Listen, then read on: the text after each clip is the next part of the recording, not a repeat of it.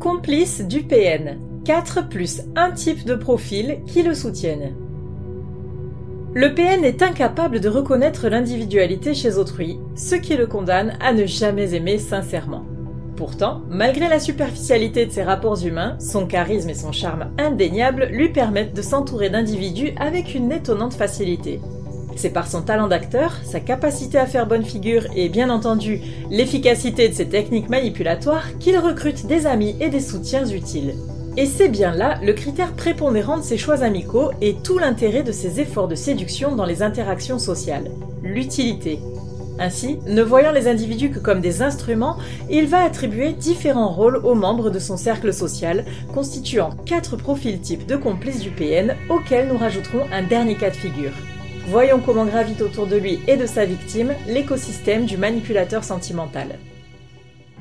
Cette réflexion est tirée d'un article du site internet www.pervers-narcissique.com dirigé par Pascal Cauder, psychanalyste et psychologue clinicien, co-auteur de l'ouvrage de référence La manipulation affective dans le couple, faire face à un pervers narcissique. Depuis plus de 30 ans, Pascal Couder et son équipe de thérapeutes spécialistes des questions autour de la manipulation sentimentale prennent en charge les victimes de PN francophones partout dans le monde grâce à la vidéoconsultation. Rendez-vous sur pervers-narcissique.com pour accéder gratuitement à une multitude de ressources précieuses. 1. Le fan club du PN. Parmi les complices du PN les plus nombreux et aussi les plus anciens, on retrouve ce que l'on peut qualifier de membres du fan club. À l'instar de groupies envers leur artiste favori, les fans du manipulateur sentimental l'admirent pour tout ce qu'il représente, et non pour ce qu'il est. Il s'agit d'une relation superficielle basée sur une idéalisation du personnage public. Les pervers narcissiques étant les maîtres de l'illusion, il est aisé pour eux de constituer une image respectable, enviable, attrayante. Le MPN dans le travail sera le collègue serviable et compétent. Dans le cercle d'amis, ce sera le bout en train, à l'humour fin et aux anecdotes captivantes. Dans les interactions plus étroites, mais sporadiques, ce sera le confident attentif et faussement empathique. Toutes ces actions concordent à récolter tous les suffrages, y compris auprès de l'entourage de sa proie. La constitution de ce fan club a plusieurs fonctions. Gonfler l'ego fragile de cet individu à la personnalité narcissique pathologique, spéculer sur des proies potentielles, tester son pouvoir d'attraction, affiner ses techniques manipulatoires, recruter des adjuvants encore plus utiles pour servir ses plans machiavéliques. En se créant un groupe d'appartenance dont il établit les règles, souvent sans même en avoir l'air, le prédateur sentimental pourra ainsi d'autant mieux isoler sa proie. Il est beaucoup plus difficile pour elle de voir, et qui plus est, de révéler la face cachée de ce monstre, quand tout le monde autour l'adule conjointement. Les fans du NPN sont le plus souvent, mais pas exclusivement, des personnes facilement impressionnables, en manque affectif, présentant une faible estime d'elles-mêmes. Les liens qui les unissent au PN restent en surface, c'est-à-dire qu'ils sont faits de rencontres ponctuelles ou dans un contexte accaparant, activités sportives ou de loisirs, travail, études. Ainsi, ces relations peuvent être instaurées pendant de nombreuses années sur ce simple mode. Sans jamais atteindre un certain niveau de profondeur, il n'y a donc pas de risque pour le manipulateur sadique d'exposer sa vacuité intérieure. 2. Les serviteurs. Les serviteurs sont toujours prêts à répondre aux besoins du PN. Ce qui anime ce genre de dynamique relationnelle, c'est assez communément la dette. En effet, bien qu'il puisse s'agir aussi d'un acte de pure bonté, on devient serviable envers quelqu'un principalement pour deux raisons. Premièrement, parce qu'on a le sentiment de lui devoir quelque chose. Deuxièmement, par anticipation de lui demander un jour une faveur. C'est là qu'avec cette dimension d'intérêt, on entre dans la stratégie du PN. L'origine de cette relation de pseudo-solidarité a vraisemblablement pu commencer par le manipulateur qui a été le premier à offrir ses services. Il a sans doute trouvé une solution au problème de quelqu'un, ou donné l'impression qu'il se sacrifiait par pure générosité envers autrui. Ou bien fait miroiter qu'il avait le pouvoir d'apporter quelque chose de positif par altruisme, particulièrement dans le cadre du travail si le PN a une position de manager. Peu importe ce qu'il a fait, il a réussi non seulement à faire croire à tout le monde qu'aider son prochain faisait partie de son ADN, mais qu'en plus, il en avait réellement les moyens.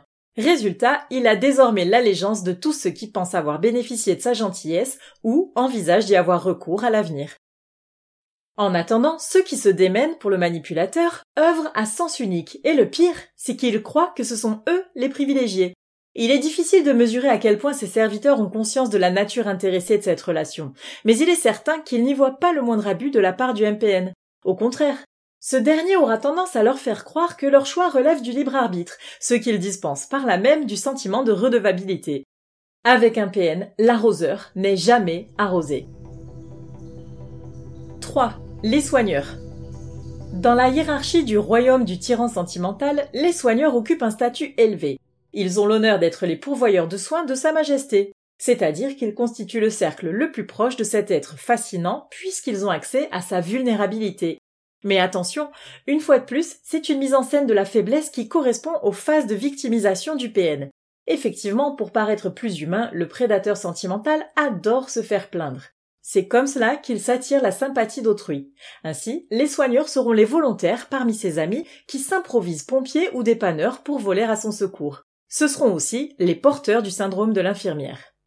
Loin de se douter qu'en subvenant à leurs propres besoins de se sentir utiles, ils abreuvent de leur considération un puits sans fond, un vampire suceur d'énergie vitale. Les soigneurs sont des complices très engagés dans la vie du pervers narcissique. Ils sont autant de futures victimes potentielles car ils vivent déjà la relation sur un registre affectif, à l'inverse des serviteurs qui sont encore au stade du gain personnel. Les soigneurs sont hautement manipulés et peuvent devenir victimes d'abus émotionnels. Ils tomberont certainement dans le déni de la nature pathologique du PN, recourant au mécanisme de défense de la rationalisation pour attribuer ses mauvais agissements à son état de vulnérabilité, bien que celle-ci soit feinte. 4. Les protecteurs. L'équipe de choc constituée autour du PN ne saurait se passer de bons petits soldats. Les protecteurs sont ceux qui ont subi un véritable lavage de cerveau, ou qui y trouvent un intérêt généralement financier.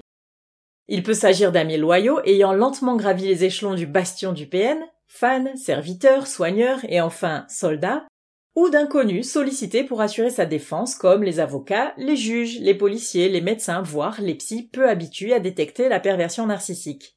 Entre soldats et mercenaires, le MPN réussit à se constituer une armée qui mènera ses combats à sa place, le but est double. Premièrement, intimider l'ennemi potentiel, c'est-à-dire d'une part les détracteurs du PN que l'on trouve parfois dans l'entourage proche de sa proie, et d'autre part la proie elle-même qui commencerait à avoir un déclic pour fuir l'emprise.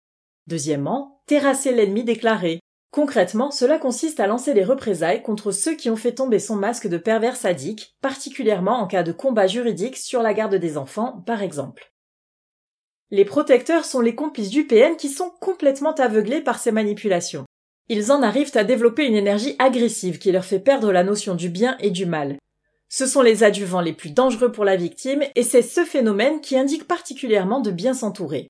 La proie doit se constituer sa propre armée, de conseillers à niveau médical, juridique, en assistance sociale et, dans l'idéal, former une bonne alliance thérapeutique avec un psy. Un profil de complice de PN qui surprend. La victime. Le dernier complice du PN est surprenant. C'est sa victime elle-même. C'est un concept que l'on doit au psychanalyste Alberto Heger. En effet, sans soumission, pas de domination, et par conséquent, pas de jeu pervers. L'ultime pouvoir de démantèlement de l'écosystème du PN revient donc à sa proie. C'est en se soustrayant à l'emprise sentimentale qu'elle réussira à ébranler le château de cartes qui l'enferme. Les complices du PN sont des instruments. Ils occupent quatre types de fonctions, toutes utiles aux manipulateurs. Ces acolytes endossent des rôles précis, soit temporairement, soit simultanément, soit de façon quasi permanente. La grande majorité de ces individus ne prendront jamais le parti de la victime et refuseront de voir la vérité en face, que leur maître est un monstre. Chercher à les convaincre de sa culpabilité, même à grand renfort de recommandations de lecture ou de visionnage subtil sur les pervers narcissiques comme nous avons pu vous en procurer, ne servirait probablement à rien. Ils ne font pas partie des personnes à qui parler du vécu traumatique.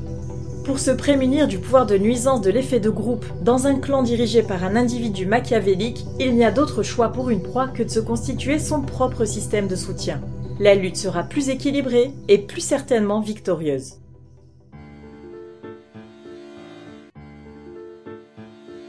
n'hésitez pas à vous faire accompagner par des thérapeutes spécialistes des questions de la perversité narcissique.